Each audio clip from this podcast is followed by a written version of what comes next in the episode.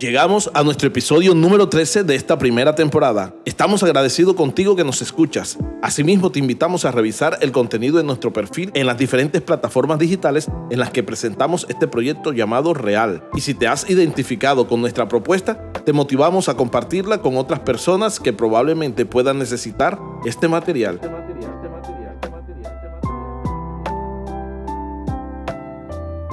En esta oportunidad compartiré contigo un mensaje muy especial y daré inicio contándote de alguna ocasión en la que escuché a alguien decir que el esfuerzo, la fe, el empeño y las ganas que le pongas a aquello que es un principio, propósito o meta dentro de tu corazón, necesitarás más que soñarlo la ejecución y en su tiempo te demostrará la convicción de pelear dejándolo todo en la arena por ese sueño que deseas. No son las palabras las que definen una convicción dentro de ti. La vida no se basa solamente en soñadores. Es necesario entregarlo todo para alcanzar metas y justo allí podrás clavar tu bandera en la cima de la montaña. Esto es real. Real, real.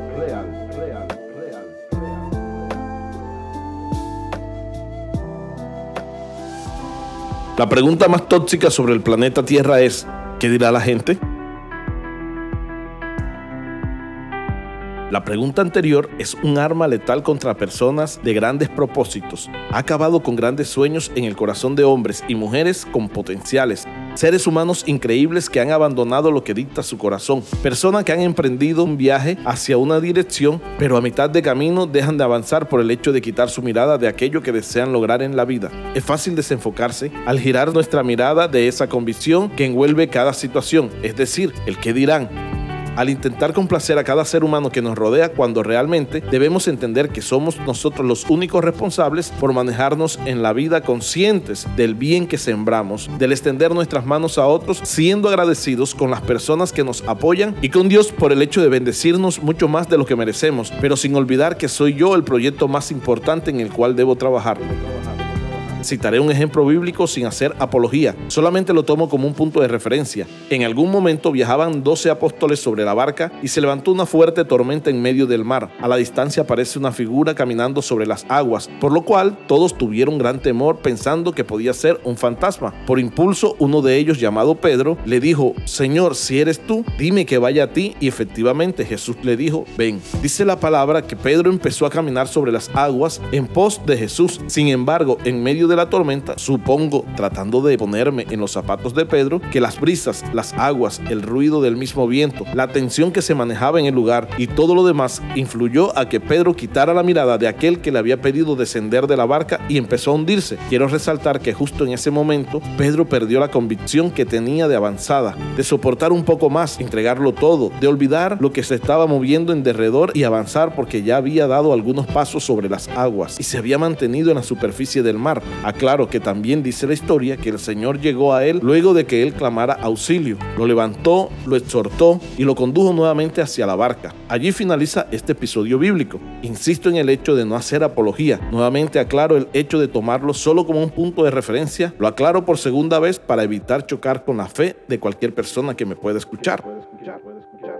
Creo firmemente que todos en la vida hemos nacido y crecido con grandes sueños, peleando quizás con el color de la bandera política, una camiseta de un equipo de fútbol en particular, defendiendo el regionalismo en nuestros países y así cualquier cantidad de costumbres, por llamarlos de alguna manera. Estas conductas nos permiten mantener una posición radical de cara a lo que creemos. Sin embargo, a medida que el tiempo pasa, serán los afanes de la vida o situaciones cruzadas en medio de ese propósito que nos harán desviar finalmente de aquellos primeros pasos que emprendimos en pos de estas convicciones y podemos llegar a desenfocar nuestra mirada. A causa de esto finalizaremos sentados en el escritorio que no deseamos, en un empleo que odiamos, en la tienda en la cual nunca nos visionamos a estar atendiendo o conduciendo un taxi cuando realmente soñábamos con la administración de una empresa. En conclusión, finalizamos en la vida trabajando para algo de lo cual nunca soñamos. Y si bien ningún trabajo es deshonra, de hecho, para el desarrollo de la sociedad es necesario que los millones de personas tengamos la diversidad de labores por ejecutar. Cada rol es indispensable en un ecosistema dependiente del granito de arena que cada ser aporta en el desarrollo del mismo.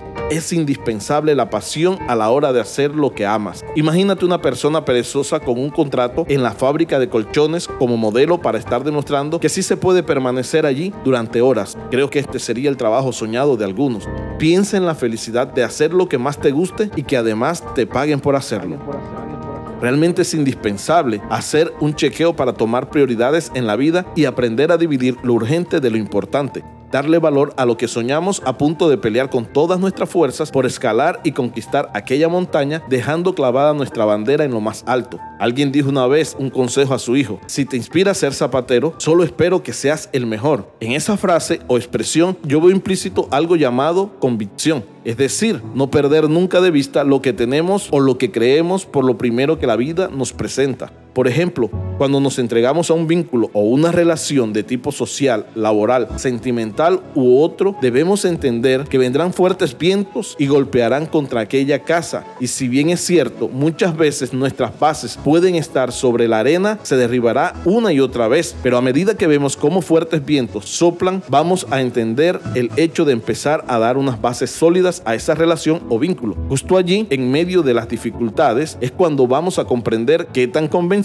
estamos de lograrlo, de sentirnos a gusto, mostraremos y veremos una plenitud en el vínculo en el que estamos involucrados. De eso dependerá las ganas que le pongamos para defender con espada y escudo esa relación, como aquel personaje bíblico que relata Samuel en el que en una emboscada por parte de los filisteos a Israel se armó de valor y peleó por su campo de lentejas. Se mostró íntegro en una posición y guerreó por lo que consideraba propio. No retrocedió, nunca se dio por vencido. Es posible que se haya cansado físicamente, quizás sin dentro de sí el hecho de no poder lograrlo. En algún momento muy probablemente cuestionó dentro de sí si valía la pena continuar. Aún así peleó con o sin fuerzas y logró salir victorioso. Quiero preguntarte, ¿cuál es tu campo de lenteja?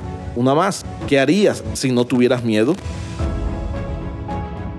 Probablemente la perseverancia en la vida te permitirá alcanzar lo inalcanzable. La fe es el bastón o apoyo para lograrlo. Personas te apoyarán y otras te darán la espalda, pero la esencia y la pureza de querer continuar dependerá de esa convicción dentro de ti. Dice una parábola que en una carrera de ranas todas paseaban saltando felices y una ranita del grupo cayó dentro de un hueco y empezó a saltar para salir, pero se hacía imposible. Las ranitas que estaban afuera empezaron a gritarle, ¿para qué te fuerzas? No lo vas a lograr. No sigas intentándolo, no gastes energía allí. Pero todas ellas desconocían que la ranita era sorda la ventaja que tenía aquella ranita sorda era creer que todas las que estaban alrededor del hueco gritando estaban inyectándole ánimo y continuó y continuó hasta lograrlo. Salió fuera. Te hablo de esta parábola porque en el inicio te hice una pregunta que muchas veces ha sido publicada por grandes oradores y fuertes líderes. Aquella pregunta tóxica, ¿qué pensará la gente? Insisto, ¿qué tanto habrías avanzado si hubieras actuado como la ranita sorda?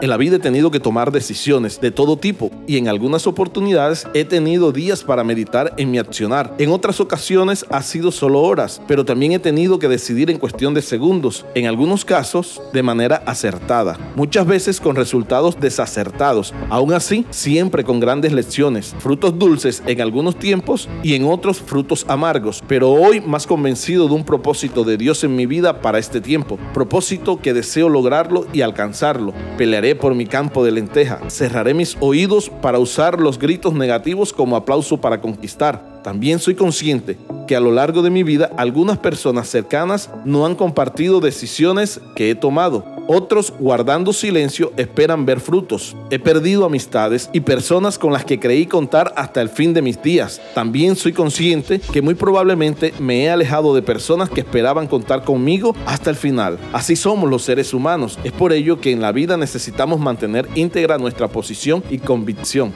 No dejar apagar esa luz dentro de nosotros que nos da una identidad frente a lo que soñamos y anhelamos. Entender que la panorámica de frente a nosotros nos pinta un gran horizonte y que si tenemos retrovisores en tamaño diminuto solo es para no dejar de ver hacia atrás, pero sin voltear nuestra mirada y detenernos a caminar hacia un pasado. Si queremos alcanzar grandes sueños en la vida, tenemos que esforzarnos. Habrán espinos, pisaremos cardos, caminaremos sobre pedregales, aves en el camino robarán el bien sembrado, pero tendremos que aprender a sembrar cada semilla en los diferentes terrenos por los que transitamos, esperando ver el cultivo de aquello que hemos creído. Concluyo con mi mayor consejo. Haz un stop en tu vida Fíjate dentro de ti lo que soñaste de niño, aquello que soñaste en tu adolescencia, lo que visionaste en el silencio de tu corazón. Haz un comparativo en la manera como estás trabajando y te estás conduciendo en la vida para llegar a la gran meta de tus sueños. Equilibra los vínculos que has creado. Sé preciso en las personas que suman a tu propósito y sin desmeritar, deja de gastar energía en aquellos que restan o se convierten en una carga para tu viaje. Revisa tu visión y trabaja en pos de ello.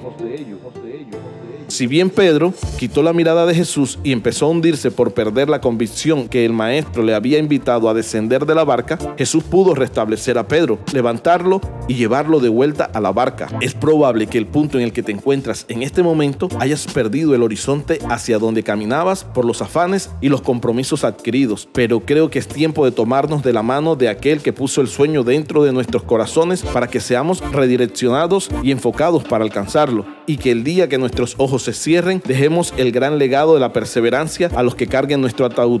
Esto es real. Real, real.